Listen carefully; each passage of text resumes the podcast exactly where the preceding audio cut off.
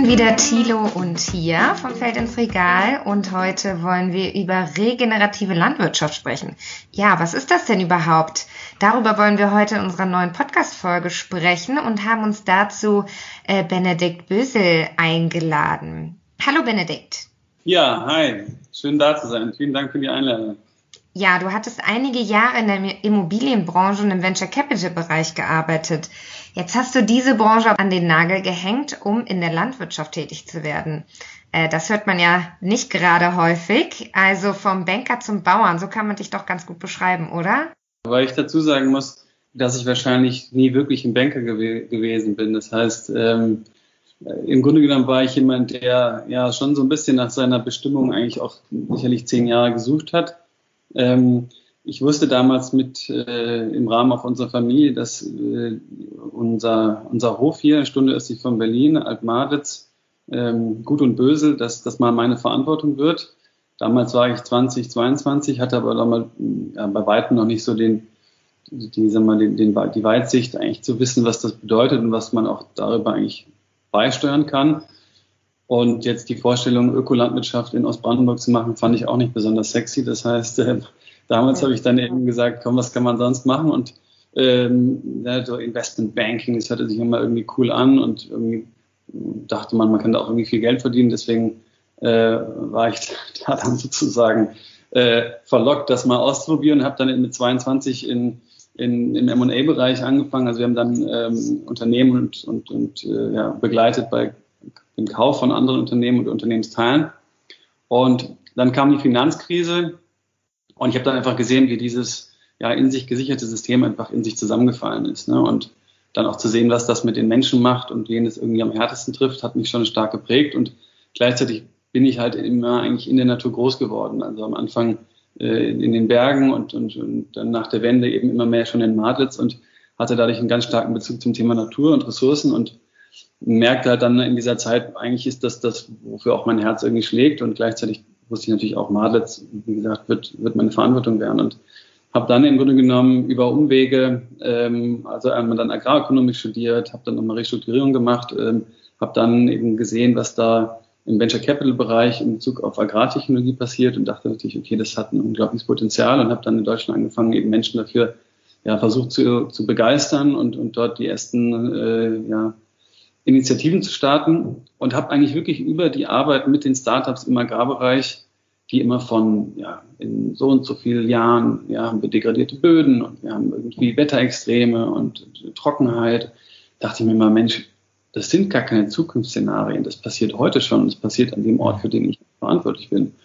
Und das war dann für mich eigentlich der ausschlaggebende Punkt zu sagen, du musst eigentlich nach Hause und musst äh, hier die, die Verantwortung übernehmen. Und hier nach Lösungen auf dem Boden suchen. Also, weil das, glaube ich, auch so, so zentral ist, ne, wenn du das nicht in der Praxis auf dem Boden sozusagen bottom-up, wenn man so möchte, ähm, mhm. versucht und entwickelt und testet, dann, dann, ja, dann hilft es auch nichts, wenn man gute Ideen hat. Mhm. Das war damals der ausschlaggebende Punkt, hier nach Hause zu kommen. Mhm. Das heißt also, der Ansatz war vom Kleinen ins Große zu denken dabei. Ja, also das ist tatsächlich eine interessante, interessante Überlegung. Damals war es nämlich eigentlich nur so, dass ich so die Herausforderungen gesehen habe, die wir sicherlich weltweit, äh, die auf uns zukommen, insbesondere was die klimatischen Verhältnisse angeht, aber natürlich auch die Herausforderungen, die uns hier jetzt betrieblich betreffen. Und ich dachte damals schon, wenn ich Lösungen hier finde und die hier funktionieren, können sie weltweit im Grunde genommen angewandelt werden, weil es gibt sicherlich noch Standorte, die noch ein bisschen anspruchsvoller sind, aber eigentlich sind schon alle einfacher. Genau, das heißt, ich habe dann damals, ähm, als ich hier anfange, war ich eben noch stark geprägt von der Überzeugung, dass die, die Technologie, die Innovation, insbesondere auch die Digitalisierung uns natürlich unglaubliche Möglichkeiten bietet und habe dann eben angefangen, eben die verschiedensten wissenschaftlichen Institute hierher zu holen, ähm, habe ganz viel mit Startups hier vor Ort auch zusammengearbeitet und ähm, habe auch zu der Zeit mit einem weltweit führenden äh, Unternehmen darüber verhandelt, hier so ein einen Beispielbetrieb zu machen, gläserner Betrieb, alles an Digitalisierungsprojekten und, und Technologie hierher zu, hierher zu holen und sichtbar zu machen für Wissenschaftlerinnen, für Politikerinnen, für, für Landwirte und Landwirtinnen. Und dabei habe ich immer aus dem Fenster geschaut und mir überlegt, was haben jetzt diese Projekte, die wir da diskutieren, mit meinem Problem oder unserem Problem hier vorzutun? Ne? Weil äh, die, die, die Diskrepanz der beiden Themen eigentlich weiter gar nicht hätte sein können. Und da habe ich dann gemerkt, dass das Thema Innovation heute, was Landnutzung angeht, eben in den allermeisten Fällen immer aus einem exploitativen Verständnis von Ökosystemen heraus entwickelt wird. Das heißt, mhm. selbst wenn du ein transdisziplinäres Verständnis von Landnutzung horizontal, Monokultur, eine Ernte im Jahr ist, dann kann im Grunde genommen das meiste, was dort an innovativen Ansätzen, die dort entwickelt werden, immer nur in der Lage sein, die negativen Auswirkungen dieses Produktionsmodells zu verringern. Und was mir dann klar geworden ist, dass wir hier insbesondere mit dem Zusammenhang Sandboden und wenig Niederschlag dass unser Hauptaugenmerk auf dem Boden liegen muss. Das heißt, mhm. ne, wir haben dann versucht, imaginären Schritt zurückzugehen und eigentlich auf die Kernursachen unserer Probleme zu schauen. Und dann mhm. überlegt, wie können wir das System verändern oder die Systeme verändern, um diese negativen Auswirkungen gar nicht mehr erst entstehen zu lassen. Und mhm. das war tatsächlich der Moment, der, der, der für mich eigentlich alles verändert hat, ähm, weil mir dann klar geworden ist, welche Möglichkeiten ich eigentlich habe über die Frage der Landnutzung, die wir hier eben selbst bestimmen können. Und dann begann die Suche nach, nach alternativen Systemen und haben uns dann eben weltweit umgeschaut und sind darüber zum Thema regenerative Landwirtschaft gekommen und haben dann eben in den verschiedenen Gegenden der Welt eben unterschiedlichste Ansätze ähm, der regenerativen Landwirtschaft ähm, gefunden und dann überlegt, wie können wir sie hier ansetzen. So hat eigentlich die Reise damals begonnen. Ja, zu dem Thema regenerative Landwirtschaft wollen wir auch gleich noch kommen. Ich würde jetzt gerne aber noch mal auf das Thema ähm, Beyond Farming eingehen. Also du sprichst in deiner Arbeit häufig von dem Thema. Ähm, vielleicht kannst du noch mal erläutern, was das denn eigentlich bedeutet. Also wie kann man denn eigentlich, ne, das, wenn man es ganz wörtlich nimmt, über die Landwirtschaft hinausdenken? Und was ist sozusagen der Unterschied zu konventioneller Landwirtschaft? Also im Grunde genommen ist es ist dieser Begriff Beyond Farming gar nicht äh, daraus entstanden, dass wir sagen, ne, wir wollen jetzt aus der Landwirtschaft sozusagen herausdenken, sondern fast umgekehrt. Also ne, wenn wir über Landwirtschaft, und ich, ich benutze am liebsten eigentlich Landnutzung, weil für mich gehört Forst, also Wald und Land eigentlich zusammen, also deswegen Landnutzung. Wenn wir über, wenn wir über Landnutzung sprechen, ähm, reden wir in den allermeisten Fällen über die Probleme, die damit einhergehen.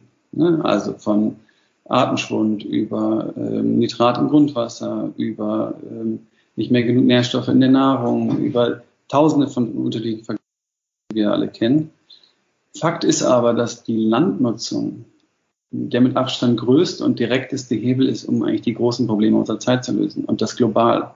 Also insbesondere natürlich Thema wie Klima, Biodiversität, Gesundheit, Ernährung, Sicherheit, Gleichheit, ländliche Entwicklung, all diese Faktoren hängen unmittelbar mit der Frage der Landnutzung zusammen und dieses Beyond Farming soll im Grunde genommen darauf hinweisen, dass Landwirtschaft viel, viel mehr ist als Primärproduktion.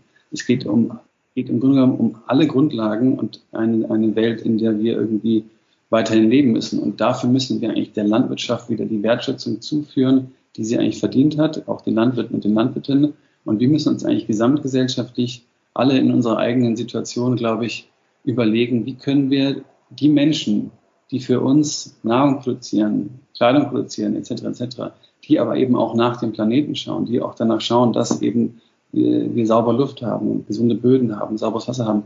Wie können wir den Menschen eigentlich bestmöglich helfen? Ja, mhm. und da gehört eben auch dazu, dass wir uns über alternative Finanzierungsmodelle nachdenken, dass wir die Wissenschaft versuchen, wieder äh, näher an die Bedarfe auszurichten, dass wir natürlich auch äh, gesamtgesellschaftlich mit unseren Kaufentscheidungen da agieren. Aber es ist eben auch äh, ganz extrem wichtig, Lösungsansätze auf dem Boden zu testen, zu entwickeln, sich das einfach mal zu wagen, da neue Wege zu gehen und das dann als Anlass zu nehmen, um auch politische Veränderungen zu, zu, zu, zu ja, ähm, befähigen, aber insbesondere auch das erlebbar machen, alternative Ansätze, die uns vielleicht ja, ermöglichen, Landnutzungssysteme zu entwickeln, über die wir eigentlich die Basis verbessern. Das heißt, den Boden aufbauen, Intensität erhöhen, Nährstoffkreislauf verschließen und äh, dabei eben besonders gut schmeckende Nahrung auch produzieren. Das, das ist im Grunde genommen diesem Beyond Farming so ein bisschen, ähm, sie müssen eigentlich den Anspruch haben zu verbessern. Du hast sehr häufig auch von dem Thema Boden gesprochen. Also der, ne, der spielt dabei ja eine große Rolle. Und du hast auch von dem Thema Monokulturen gesprochen. Ne? Also, dass die dafür verantwortlich sind, dass Böden nicht zukunftsfähig sind. Kannst du vielleicht unseren Hörern nochmal in einfachen Worten erklären, warum Monokulturen schlecht sind, weil wir beschäftigen uns eben häufig mit dem Thema Entwaldung beispielsweise äh, mit eben Rohstoffen, die in Monokulturen angebaut werden, wie zum Beispiel Palmöl oder Kaffee oder Kautschuk. Vielleicht kannst du darauf mal kurz eingehen. Ja, gern. Also es ist natürlich insgesamt ein total komplexes Thema und ähm, gar nicht so einfach zu ähm, generalisieren. Grundsätzlich ist es einfach so, wenn man sich mal vorstellt, wenn man einen, einen Teelöffel gesunden Boden sozusagen aufnimmt, dann ist in diesem Teelöffel, ähm, gibt es mehr Mikroorganismen, Lebewesen, als es uns Menschen auf dem Planeten gibt. Da bekommt man erstmal eine Vorstellung, wie wahnsinnig komplex ähm, dieses ja, Bodengefüge und das Bodenleben eigentlich ist. Und mhm. wenn wir über Boden sprechen, sprechen wir natürlich über ein, ein, ein, eine unglaubliche Vielzahl eben von insbesondere Bakterien, Pilzen, Nematoden, also eine ganze Reihe von Dingen, die wir im Grunde genommen auf vielfältige Weise brauchen. Denn auch über das Thema Ernährung, ne, unsere, die Nahrung, die wir aufnehmen, beinhaltet im Grunde genommen das, was du auch an Mikrobiologie oder Bodenbiologie eigentlich im Boden hast, was du über die Pflanze dann entsprechend aufnehmen kannst. Und ähm, da ist insbesondere das Thema Bakterien eben von, von, von überbordender Bedeutung, denn wir brauchen diese Bakterien, um eigentlich Nahrung auch nicht verdauen zu können. Das heißt, das ist ein wichtiger Effekt. Ähm, insgesamt ist der Boden eben durch die, ja, diese, ja, die Kombination mit einer Pflanze, also eine Pflanze, die eben oben überhalb des Bodens Blattmasse hat, über die sie Photosynthese machen kann und unten im Boden eben die Wurzeln hat, ist sie in der Lage, im Grunde genommen diesen Nährstoffkreislauf in Gang zu setzen. Das heißt, mhm. die Pflanze kann über die Photosynthese Kohlenstoff oder CO2 aus der Atmosphäre als Kohlenstoff und Zucker beispielsweise im Boden binden und befähigt damit den, den Nährstoffkreislauf. Und der gesunde Boden ist im Grunde genommen in der Lage, eben deutlich, deutlich mehr Wasser aufzunehmen, dann eben auch wie eine Art Schwamm zu funktionieren, also Wasser zu speichern und dann eben sukzessive an die Pflanzen weiterzugeben. Und eine gesunde Bodenbiologie ist im Grunde genommen auch in der Lage, ganz viel ähm, von ja, unterschiedlichsten Nährstoffarten auch an Pflanzen wieder zurückzugeben auch durch den Photosyntheseprozess und den Austausch durch die Wurzeln. Ähm, und häufig ist es eben so, dass wir ein, ein, ein, ein, ein industrielles System entwickelt haben, das eben mehr auf kurzfristige Erträge ausgerichtet ist, wo der Boden gar nicht mehr als Ökosystem wahrgenommen wird, sondern als so eine Art Medium, das einfach bespielt wird. Ne? Das heißt, in einer, Monokulturpflanze, dann wird es eben ausschließlich danach sozusagen ausgerichtet, wie kann ich eben möglichst schnell, möglichst kosteneffizient dort äh, Erträge erzielen. Und da mhm. werden natürlich mal negative Externalitäten ähm, eben nicht mit einberechnet. Ne? Also was passiert mit dem Boden? Was passiert auch mit, der, äh, mit den negativen Auswirkungen des Produktionsmodells? Ähm, und wenn man mehr in den Boden und in die Bodenvitalität sozusagen investieren würde, könnte man auch den Einsatz verschiedener synthetischer ähm, Hilfsmittel deutlich reduzieren. Mhm. Ähm, was passiert denn, was passiert denn mit dem Boden, wenn ich jetzt, sage ich mal, jahrelang nur Soja da drauf anpflanze beispielsweise, wie es ja in Brasilien der Fall ist? Also im Grunde genommen ist es einfach ein, ein Abbau, Abbau, der Biodiversität im Boden. Das heißt, du wirst einfach mehr und mehr die Bodenstrukturen äh, ver verändern, du wirst die, die, die Mikrobiologie immer weiter zerstören, du wirst auch die ganzen Mikrolebewesen immer weiter ähm, eindämmen bzw. verdrängen und so wird der, der Boden immer äh, mehr eigentlich eine tote Struktur. Das kann man halt bei einem guten Boden eine ganze Zeit machen. Wenn man es zu intensiv macht, führt das natürlich irgendwann dazu, dass die Ertragsfähigkeit so eines Bodens dann immer mehr abnimmt, ähm, bis es dann wirklich so weit ist, dass man dort gar nichts mehr anbauen kann. Ne? Mhm. Ähm, und da ist halt wirklich die, die, das Thema und im, globalen Süden ist es zum Beispiel auch extrem wichtig, ähm, dass eines unserer Hauptaugenmerke darauf liegen muss, dass wir immer den Boden begrünen. Das heißt, dass immer dort etwas wächst. Das heißt, wenn wir, äh, nehmen wir als äh, irgendeine Frucht als Beispiel hier so eine sogenannte Cash Crop ist, dass wir zwischen diesen beiden Pflanzungen dieser Cash Crops zum Beispiel Zwischenfrüchte haben, ne, die in dieser Zeit wieder den Boden schützen, Boden ähm, ja, Photosynthese betreiben, Nährstoffe zurück in den Boden führen, sodass wir auch die mhm. Fruchtfolge äh, dementsprechend sozusagen verlängern, dass wir eben eine hohe Biodiversität haben, dass du unterschiedlichste Pflanzen und, äh, und, und, und äh, Gräserarten sozusagen und ihre unterschiedlichen Wurzelsysteme in den Boden einwirken lässt. Du hast gerade das Prinzip der Monokultur erklärt. Bei deiner Arbeit befürwortest du aber den Agroforst. Also bei unserer Arbeit spielt Agroforst auch eine große Rolle. Könntest du überhaupt mal erst erklären, was Agroforst bedeutet und ähm, wie du das bei dir auf dem Hof selber umsetzt? Das mache ich gerne. Also wir haben ähm, damals eben dann eben geschaut, was gibt es für unterschiedliche Formen der regenerativen Landnutzung und ähm, da war eben unter anderem das Thema Agroforst ähm, eines der, der, der zentralen Themen. Ähm, die Weiterentwicklung in Anführungsstrichen davon ist eben die syntropische Landwirtschaft, die äh, Ernst Götz damals als in der Schweiz und dann eben in Brasilien entwickelt hat. Ähm, wir haben hier auf 35 Hektar zwei unterschiedliche Agroforstpflanzungen äh, und haben jetzt eine dreieinhalb Hektar Pflanzung in syntropischer Landwirtschaft und die nächste sechs Hektar Pflanzung kommt jetzt in diesem Winter. Ähm, so, hier geht es im Grunde genommen immer um eine multifunktionale Nutzung der, der Landfläche. Ne? Das heißt, im klassischen Agroforstsystem, wo wir vielleicht eine große Fläche haben, pflanzen wir eben ganz schmale Baumstreifen, die gleichmäßig verteilt über die Fläche im Grunde genommen verschiedene Funktionen übernehmen sollen. Das eine ist, ähm, sie sollen über die, die Veränderung des Mikroklimas, ne? also das heißt, man muss sich vorstellen, wenn jetzt der Wind von der, von der Hauptwindrichtung kommt, und einfach so ungestört über den Boden fegen könnte, dann würde eben alles, was dort an Feuchtigkeit ist, sei es Tau oder sei es geregnet haben, relativ schnell wieder vom Wind eben mit, mit aufgenommen werden. Äh, wenn du jetzt dort Baumstreifen pflanzt, dann hast du im Grunde genommen einen Windschutz und dann würde der Wind von Baumwipfel auf Baumwipfel sozusagen über diese Fläche ziehen und damit veränderst du eben das Mikroklima zwischen den Flächen. Das bedeutet, der Boden und die Pflanze haben eigentlich dann deutlich länger Zeit, die Feuchtigkeit dort wieder aufzunehmen ähm, das ist sozusagen ein großer Effekt. Und dann hast du natürlich durch diese Streifen immer wieder so eine Art Barriere. Ne? Das heißt, denk an Wetterextreme, wenn dann das, wenn es stark regnet und das Wasser fällt auf den Boden, kann aber nicht sofort aufgenommen werden, dann läuft es eben zusammen. Und wenn du keine Struktur hast, dann läuft es eben weg vom Acker. Und wir wollen halt versuchen, es wirklich lange auch auf der Fläche zu halten. Das heißt, das kommt dann eben immer wieder an so einen Streifen, wo du eben diese Bäume hast, die durch ihre Wurzeln und über die Photosynthese dort schon anderen äh, Humus aufgebaut haben und jedes Mal wird dort immer wieder das Wasser eben aufgehalten und kann dann dort ähm, mit der Zeit einsickern.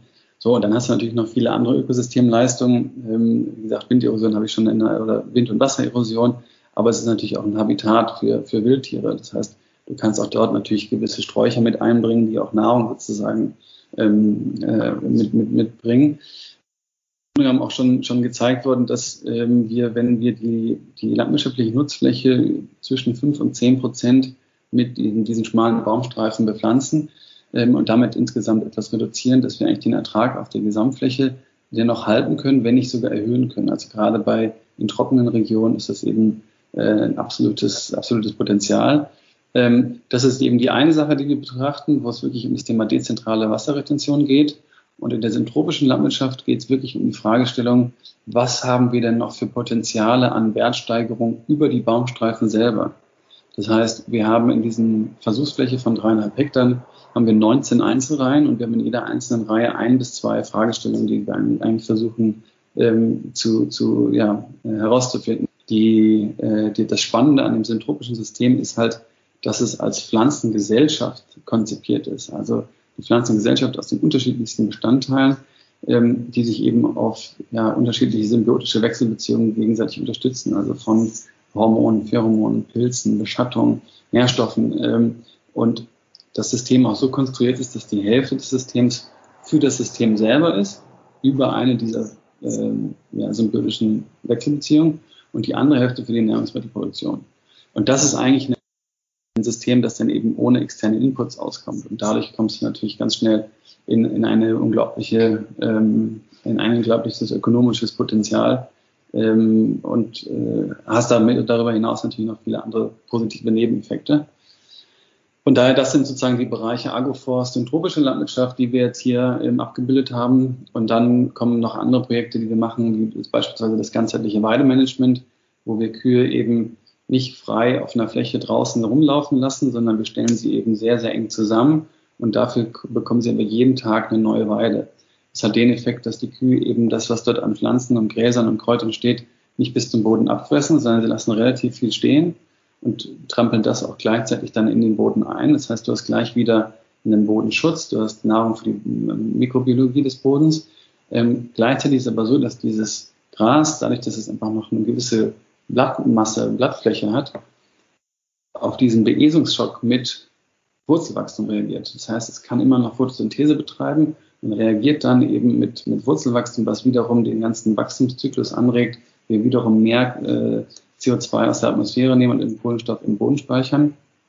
Und diese Beweidungsart mit der Kuh eben dazu führt, dass du mehr Kohlenstoff im Boden speichern kannst, als die Kuh über Methan und CO2 sozusagen ausstoßen kann. Das heißt, die Kuh ist damit klimanegativ. Also von, wenn immer, ja, spätestens da sind alle, gucken immer alle wie ein Auto, aber spätestens da, ähm, wenn, wenn man immer hört, die Kuh sei ein Klimakiller, das ist absoluter Blödsinn. Wir Menschen sind die, äh, die, die da ein, ich sag mal in Anführungsstrichen, perverses System entwickelt haben. Ähm, wenn die Kuh das machen darf, was die Kuh sonst eigentlich tun würde und das intelligent gesteuert ist, äh, ist die Kuh einer der schnellsten Instrumente eigentlich gegen den Klimawandel vorzugehen. Das heißt, eigentlich ist es ein systemisches Problem, eindeutig. Absolut. Hm. Absolut. Ja. ja. Also die Amerikaner sagen immer, it's not the cow, it's the how. Ähm, und ich meine, eins ist, eins, eins ist klar, wenn wir natürlich Kühe im Stall das ganze, äh, das ganze Leben drin stehen haben und es ist kurzfristig auf maximale Menge an Milch oder Fleisch ausgerichtet und dafür importieren wir Nahrung, die irgendwo angebaut wurde, wo vorher ein paar Orang-Utans rumgehangen haben. Ähm, und dass es irgendwie Soja und Getreide und Mais, wofür die Kuh gar nicht gemacht ist, davon natürlich schnell fett wird, aber dies, diese Nahrung gar nicht mhm. gut verwerten kann. Ähm, dass das nicht besonders ökonomisch oder also ökologisch nicht besonders schlau ist, ähm, das ist auch klar. Ähm, deswegen die Tiere müssen raus auf die Weide und da müssen sie ihre extrem wertvollen Ökosystemleistungen bringen. Und das Interessante ist, dass auch die Nahrung für die Nahrungsmittelproduktion für den Menschen mit der Nahrungsmittelproduktion für das Tier überhaupt gar nicht in Konkurrenz stehen muss. Das heißt, du kannst die im gleichen Jahr auf der gleichen Fläche haben, wenn du das eben intelligent in ein ganzheitliches System einbettest. Und das ist das, was wir eigentlich versuchen zu entwickeln. Ja, spannend. Ich glaube, wir haben auch so ein bisschen den Blick dafür verloren, dass ähm, ja das Ganze als Ökosystem zu begreifen, ne? also sich gegen, gegenseitig bedingende Kreisläufe. Da, du hast vollkommen recht. Und das ist, glaube ich, auch auch ein Teil unserer Aufgabe oder von dem wir glauben, dass unsere Aufgabe ist. Ich meine, wir haben mittlerweile 400, 500 Besucher und Besucherinnen im Jahr. Ähm, kostet irgendwie natürlich auch viel Zeit, aber du merkst halt einfach, wie, wenn du die Menschen hierher führst und denen die Tiere zeigst und die Agroforst zeigst und die syntropischen Landwirtschaft zeigst, wie auf einmal dort sich was verändert in den Menschen, weil die sehen das mhm. und sagen, oh krass, okay, das war mir gar nicht klar und das macht so viel Sinn und das ist so logisch. Warum redet davon keiner? Ne? Und deswegen glaube ich halt, dass es so wichtig ist, auch, ähm, dass wir eben mit den unterschiedlichsten Initiativen auch darauf hinarbeiten, dass wir auch wieder ein positives Narrativ rund um das Thema Landnutzung und Landwirtschaft entwickeln. Denn die Landnutzung und die Landwirtschaft ist die unglaublichste Aufgabe, in der man tätig sein kann. Abgesehen davon ist natürlich hart, ist viel Arbeit, aber äh, ne, wir müssen eigentlich zeigen, wie schön es ist und welche Potenziale wir haben und darüber inspirieren und, und Menschen ähm, ja, anregen, das irgendwie zu unterstützen und nicht immer nur die ganzen negativen Dinge sozusagen in den Vordergrund stellen. Ja, Benedikt, du hast uns bereits einiges zu den Landnutzungskonzepten erzählt. Du schaust dir ja die Landwirtschaft als eine Art Gesamtheit an. Früher warst du aber in der Immobilienbranche und im Venture Capital Bereich tätig.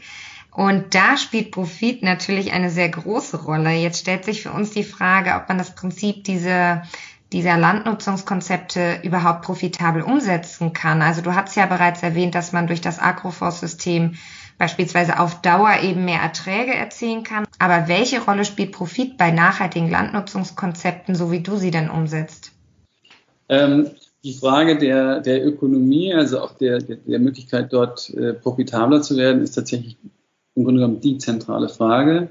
Das Lustige ist, wenn immer wir über Ökologie sprechen, wenn wir über Verantwortung sprechen, wenn wir über, über äh, ländliche Entwicklung etc. etc. sprechen, bedeutet das immer für jeden und jede, die dazu hat, ja, dann kann das ja nicht ökonomisch sein. Also das ist immer schon mal eine Grundannahme, über die wir mal darüber diskutieren könnten, warum das eigentlich immer so sein sollte. Aber tatsächlich ist es so, dass alle diese Bewirtschaftungsformen nur deswegen interessant sind und wir die nur deswegen machen, weil sie eben versprechen, langfristig ökonomisch sehr viel besser zu sein und profitabler zu sein als die, als die gängigen bestehenden Systeme. Und das wird ja schon von diesen ganzen Vordenkerinnen und Vordenkern auf der ganzen Welt gezeigt. Die verdienen einfach viel mehr Geld. Und das ist, glaube ich, auch der einzige Weg, wie wir transformativ ähm, den Landwirtschaftsbereich eben verändern können. Ja, da können das, das, das kann nur über die Ökonomie kommen. Ähm, dass natürlich Ökologie und soziale Themen damit kommen und die auch noch einen wahnsinnigen Beitrag leisten, das ist ganz klar und das ist ein wunderschöne, äh, wunderschöne Side-Effekt sozusagen. Aber es muss über die Ökonomie gehen. Ähm, jetzt bezogen auf, auf, auf das, was wir tagtäglich hier tun. Wir sind eben ein großer Getreideackerbaubetrieb, Öko-Ackerbaubetrieb. Ähm, heute importieren wir beispielsweise relativ viel Mist aus, äh, von Kooperationspartnern um uns herum.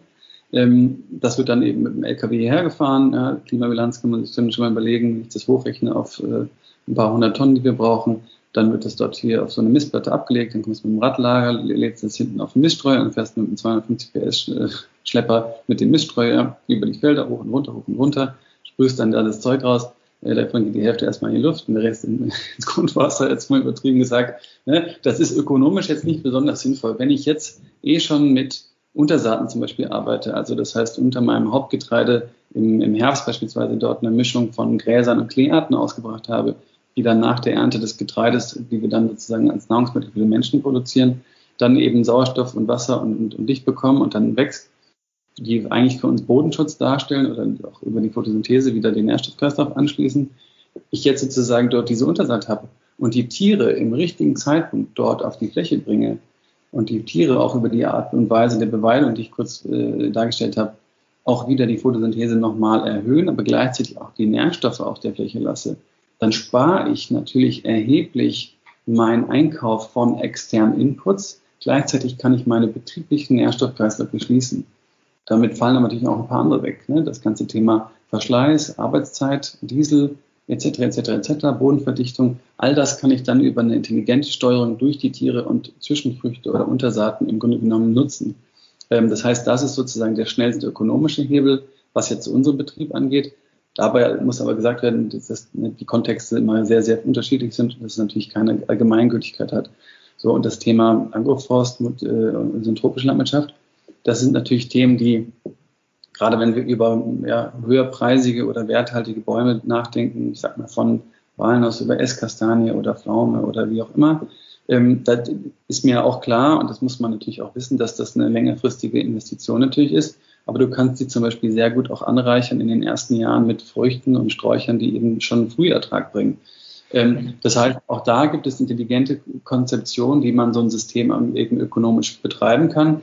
Ähm, alles, was ich jetzt gesagt habe, muss man natürlich auch immer wieder in das Verhältnis setzen, dass wir total erst am Anfang sind. Das heißt, wir fangen eben gerade an zu testen, zu entwickeln. Ein Teil, warum wir das machen, ist eben, um Lösungen zu finden, die Menschen dann äh, überall im Grunde genommen auch versuchen anzuwenden. Ähm, nur ist es eben auch so, dass wir uns natürlich diese Frage auch irgendwie in einem, in einem gesamtgesellschaftlichen Kontext auch anhören bzw. diskutieren müssen. Insbesondere in diesen extremen Dürre- und Trockengebieten, wie jetzt beispielsweise bei uns hier in Brandenburg. Ähm, Im Forst haben wir 72 Prozent Kiefer-Monokultur, in der Landwirtschaft. Äh, so. Und ähm, je nachdem, welche klimatischen Vorhersagen man sozusagen trauen möchte, äh, kann es sein, dass wir in 20 bis 30 Jahren eben hier wirtschaftlich kein Getreide mehr anbauen können. Gleichzeitig kann es sein, dass diese Kiefermonokultur auch umfällt. Davon gehe ich mal ziemlich sicher aus. Das heißt, über was reden wir denn langfristig? Ne? Dass wir, und da kommt natürlich auch die Frage der Verantwortung mit rein. Das heißt, auch hier ähm, ist es halt so, dass die aktuellen häufig auf, und ich, ne, ich, ich möchte bewusst sozusagen keine Landwirte und keine Landwirtinnen anschwärzen, denn das ist in den aller, allermeisten Fällen nicht deren Entscheidung gewesen, äh, in der Situation zu sein, in der sie jetzt sind. Aber wenn wir natürlich landwirtschaftliche Systeme haben, die auf kurzfristige Profite sozusagen orientiert sind oder kurzfristige Ertragssteigerung, ist es einfach so, dass wir heute insbesondere global ex negative Externalitäten haben. Das heißt, die Gesellschaft und die Umwelt zahlt heute schon für diese in Anführungsstrichen vermeintlich billigen Lebensmittel. Und diese Kosten müssen wir zwangsläufig mit in die Produktionsabläufe mit einbeziehen. Das heißt, wenn wir über Profitabilität und wenn wir über Ökonomie sprechen, ist das genauso wichtig, das Thema negative Externalitäten, also diese Kosten mit einzurechnen bei dem heutigen System versus das ein, ein potenzielles zukünftiges regeneratives System. Ja, ich finde, du hast das auch sehr gut schon dargestellt. Also das ist ja im Prinzip geht es ja um die Zukunft unserer Ernährung. Das muss man sich wirklich mal vor Augen führen. Ähm, und das bringt mich auch zu, zu der Frage, ähm, kann man denn dieses, dieses Konzept oder die, diese Konzepte, die ihr äh, die ihr testet, auch auf andere Länder übertragen. Also ich meine, wir im, äh, von der GZ probieren das schon, ne? also äh, Agroforstsysteme beispielsweise im Kakao oder im Kaffee ähm, zu etablieren. Ähm, aber mich würde halt interessieren, wie siehst du das? Also wie, wie schwierig ist das auch für so einen Kleinbauern oder eine Kleinbäuerin äh, in Afrika, die vielleicht zwei, drei Hektar hat, da umzustellen auf so ein System? Also Grundsätzlich ist es so, dass ja ganz viel von dem, was wir heute hier in Ostbrandenburg machen, ja schon eigentlich aus vielen dieser Länder kommt. Ne? Das heißt, das sind eigentlich relativ natürliche Bewirtschaftsmethoden, die man früher halt immer so gemacht hat, ähm, was aber teilweise eben durch die verschiedensten Entwicklungen in der Industrie dann immer mehr entweder vergessen wurde oder einfach unter Effizienzkriterien dann so ein bisschen äh, weggeschoben wurde. Gleichzeitig ist es so, dass es ja schon bereits relativ also sehr erfolgreiche Beispiele und Akteure und Akteurinnen in diesen, in diesen Ländern gibt, die das bereits umsetzen. Ne? Also spontan denke ich an die, an die Firma Dr. Bronners, spontan denke ich an, an, an Ecotop. Das sind Firmen, die sich eben in Regionen, wo ja vermeintlich du eben nur Kleinbauern, kleinbäuerliche äh, Strukturen hast, über eine, ja, über eine, eine intelligente Art und Weise dieses Wissen eigentlich in diese Länder bringen. Das heißt, die identifizieren verschiedene Gegenden oder in, in einer Gegend verschiedene Landwirte und Landwirtinnen, finden dann die, die vielleicht am nächsten schon, hm, sagen wir mal, so ein bisschen so, so denken und sich darauf einlassen würden, so ein bisschen ein neues System zu, zu etablieren. Und dann beginnen sie dort ein Pilotprojekt mit den Menschen dort vor Ort, begleiten die auch. Und das Spannende ist ja, dass du häufig in diesen Gegenden, ich sag mal jetzt irgendwie, wenn man irgendwie an Bolivien denkt oder so, dass da natürlich auch ein Wachstum ist. Ja, da würden wir hier, äh, würden wir uns hier freuen. Das heißt, du kannst dann re relativ schnell schon auch erste Erfolge sehen. Ne? Und dann binden sie einfach, und das ist auch das intelligente System, dann binden sie einfach die ganzen ähm, Kleinbauern und Kleinbäuerinnen aus der Region, binden sie dann in diesen ganzen Prozess dieser Pilotfarm mit ein, lassen sie dort teilhaben, erklären, was dort passiert, lassen sie dort mitarbeiten. Und das System ist dann so klar und so, so durchdringbar, weil es eigentlich der Natürlichkeit sozusagen entspricht. Das heißt, das wird instinktiv zu etwas, was du verstehst, weil es so klar ist, dass es nur so sein kann. Weil die Natur, du versuchst die Natur zu befähigen, das zu tun, was die Natur eigentlich tun würde. Und wenn du das einmal sozusagen verstanden hast, dann ist es eigentlich relativ klar, was da passiert. Und darüber haben sie einen unglaublichen Erfolg gehabt, eben in, in, in, in verschiedenen, vielen Ländern eigentlich auf der Welt, insbesondere auch bei Kleinbauern und Kleinbauern, die dadurch natürlich eine unglaubliche Autonomie erlangt haben. Die haben extrem ihre Armut sozusagen ähm, äh, verringern können, was natürlich für diese Länder das, das, das A und O ist. Ja, da reden wir sofort über auch natürlich irgendwie ähm, Empowerment von Frauen, da reden wir ganz schnell über das Thema Bildung. Also das, das ist tatsächlich genau, rede ich aus meiner eigenen Bubble, aber ist natürlich genau die, die Arten von Systemen, die, die man sich eigentlich so wünschen würde. Und dass das sozusagen auch großflächig funktioniert, das, dafür gibt es eben auch verschiedene Beispiele. Da die ersten Investoren, die, die ähm, verschiedene Agroforstsysteme jetzt in, in verschiedenen Ländern der Welt dort auch gekauft haben und die jetzt anreichern ähm, über Kakao, weil einfach dort ähm, Kakao eine unglaublich gut wachsende Pflanze ist, die viel Biomasse liefer, ähm, ähm, sozusagen ähm, liefert.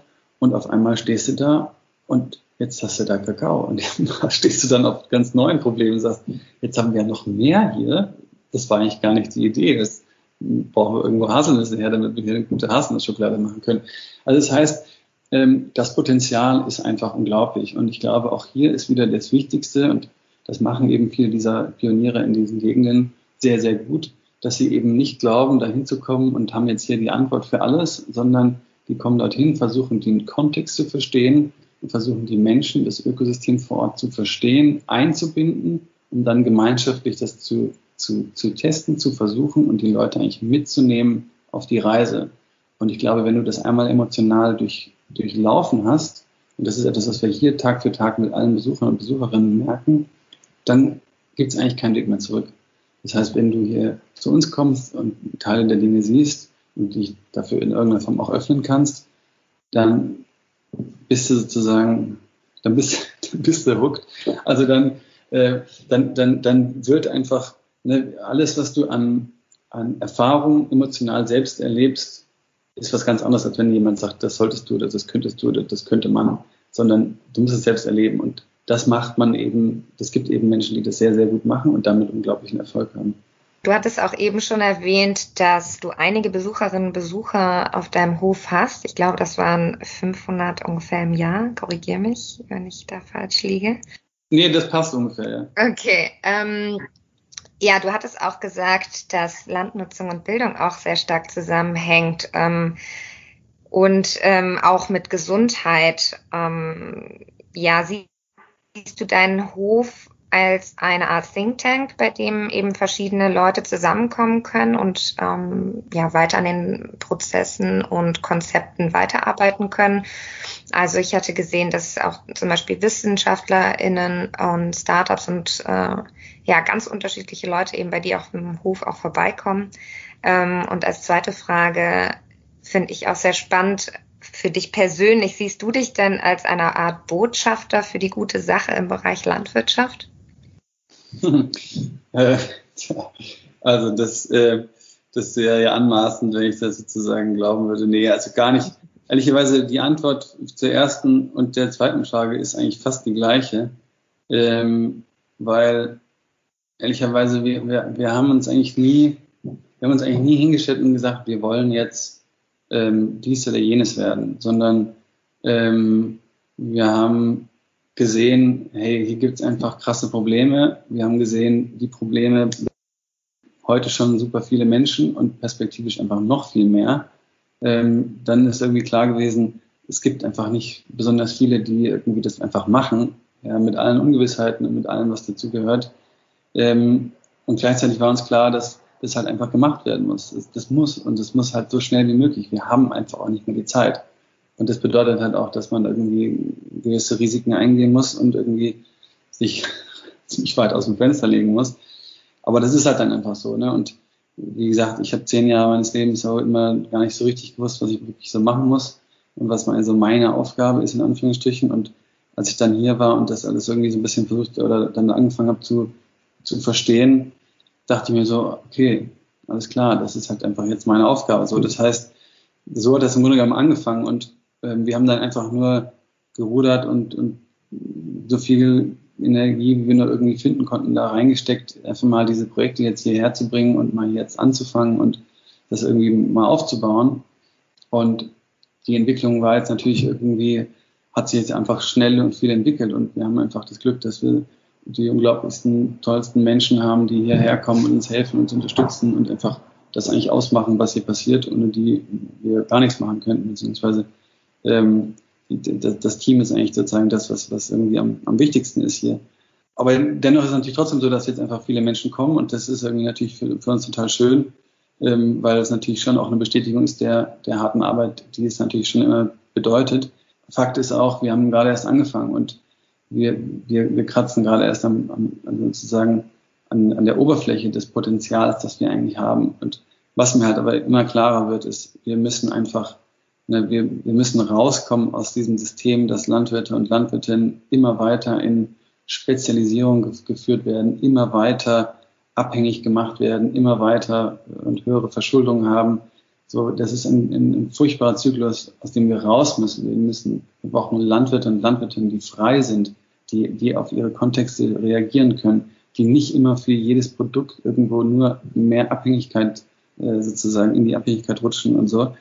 Ähm, und auch da ist natürlich das Thema Technologie und Digitalisierung früher oder später auch wieder ein Punkt. Ne? Wir, wir haben unglaubliche Möglichkeiten und das werden irgendwann spannende Instrumente sein. Nur heute rennt jeder hinterher auf die Politik und sagt, yo, ne, das wird jetzt alle Probleme lösen. Nein, wird es natürlich überhaupt nicht. Ja? Norman Borlaug, der als äh, Agrarwissenschaftler 1970 den Friedensnobelpreis für Weizenzüchtung bekommen hat, der hat damals schon gesagt, liebe Leute, vielen Dank sozusagen, ja, ich habe uns lediglich Zeit gekauft. Die die Probleme, die, die grundsätzlich zu lösen.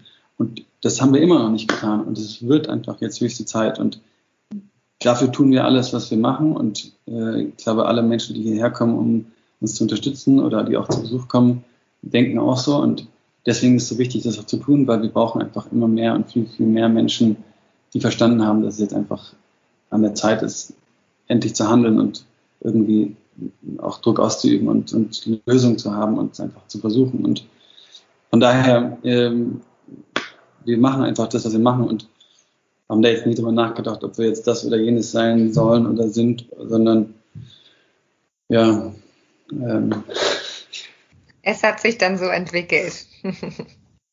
ja, also genau, ich meine, wir machen halt einfach so, ne, so vor uns hin und klar, irgendwie, ich meine, das, ähm, das ist jetzt im Grunde die nächste Aufgabe, jetzt mal so ein bisschen zu sortieren und zu sagen, okay, was, was, was wollen wir eigentlich sozusagen perspektivisch dann noch ähm, beisteuern und wo können wir den größten Impact haben? Das ist wirklich die Frage, ne, mit allen Potenzialen, die wir sehen, mit allen Möglichkeiten, die wir uns jetzt vielleicht sogar auch erarbeitet haben, ist wirklich die Frage, die zentrale Frage, durch was und wie können wir den möglichst größten und schnellsten Impact haben?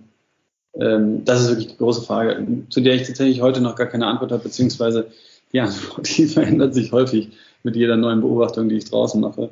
Ähm, aber das ist halt bei komplexen Ökosystemen leider so. Oder Gott sei Dank so, je nachdem man merkt auf jeden Fall, dass es bei dir eine Herzensangelegenheit ist und ähm, das ist auch, das merkt man, wenn du sprichst und das ist auch schön zu sehen, dass, dass deine Ideen äh, sozusagen auch Anklang finden bei den ganzen Besucherinnen und Besuchern. Und ich glaube, äh, unsere Hörerinnen und Hörer konnten ähm, bei der Fülle an Sachen, die du, über die wir hier gesprochen haben, auch viel mitnehmen und ähm, ja, in dem Sinne möchte ich dir ganz herzlich danken, Benedikt, äh, für diesen tollen Einblick in deine Arbeit. Ähm, und das nächste Mal kommen wir auch gerne mal auf deinen Hof und schauen uns das Ganze vor Ort an, wenn es wieder einfacher ist zu reisen.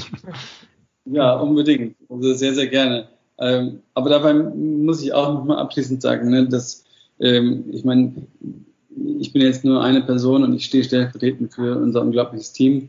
Ähm, aber darüber hinaus, es gibt einfach so wahnsinnig viele Menschen, die cool drauf sind, die genau das Gleiche machen wie wir hier in Deutschland, in ganz Europa, auf der Welt, die alle in diese gleiche Richtung gehen. Ähm, das heißt, da passiert gerade so wahnsinnig viel und es gibt so viele Vordenkerinnen und Vordenker, die auch über die letzten 10, 15, 20 Jahre für uns diesen Weg jetzt erst ermöglicht haben. Ähm, äh, ist das alles gar nicht auf meinem Mist erwachsen, sondern äh, ich, äh, ich versuche die Leute nur hierher zu bringen. Ne? Also das, das will ich sozusagen auch nochmal klar sagen. Aber ihr seid natürlich äh, mehr als herzlich willkommen und ich freue mich sehr, wenn ihr kommt. Ja, wir kommen sehr gerne nächstes Mal bei dir auf dem Hof vorbei und schauen uns das Ganze dann mal an. Ähm, ja, und wenn euch die Folge gefallen hat, dann folgt uns und hört gerne beim nächsten Mal wieder rein. Música